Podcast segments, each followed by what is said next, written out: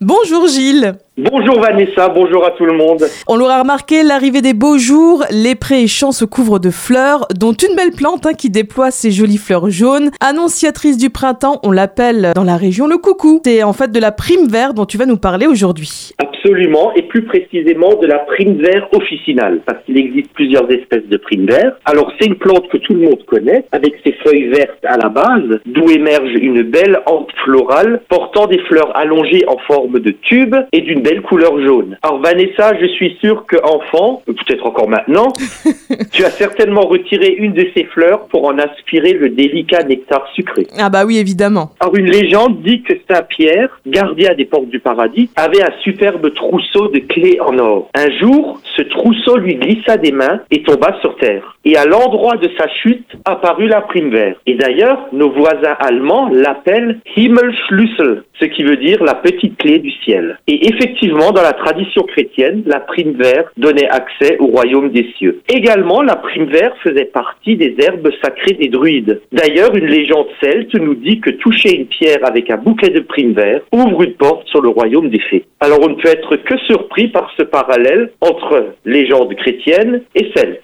Alors au Moyen Âge, sous Louis XV, on la nommait herbe à la paralysie, car elle était censée guérir la paralysie de la langue, mais aussi le bégaiement. Et d'ailleurs, ces fleurs, comme ses racines, ont des propriétés médicinales pour la toux et les bronchites. Et que peux-tu nous dire en conclusion, Gilles, sur cette plante? Alors en fait, la prime vert, que l'on appelle euh, plus affectueusement chez nous le coucou, c'est un symbole de l'espoir, également un symbole du retour du printemps, donc une clé du renouveau. Et en fait, son habitat, on la trouve dans les prés, les pâturages, les bords de chemin. On a fait très tôt une plante très proche des hommes de la campagne. Ce qui explique d'ailleurs son fort symbolisme. Et cette richesse nous rappelle que la prime vert porte en elle une part de notre humanité. En fait, notre lien avec la nature. Et donc, le bonheur est dans le pré si on prend la peine de se pencher. Merci beaucoup Gilles, ça rappelle de bons souvenirs d'enfance tout ça. Hein. Alors tu nous disais que la prime vert fait euh, partie des herbes sacrées des druides.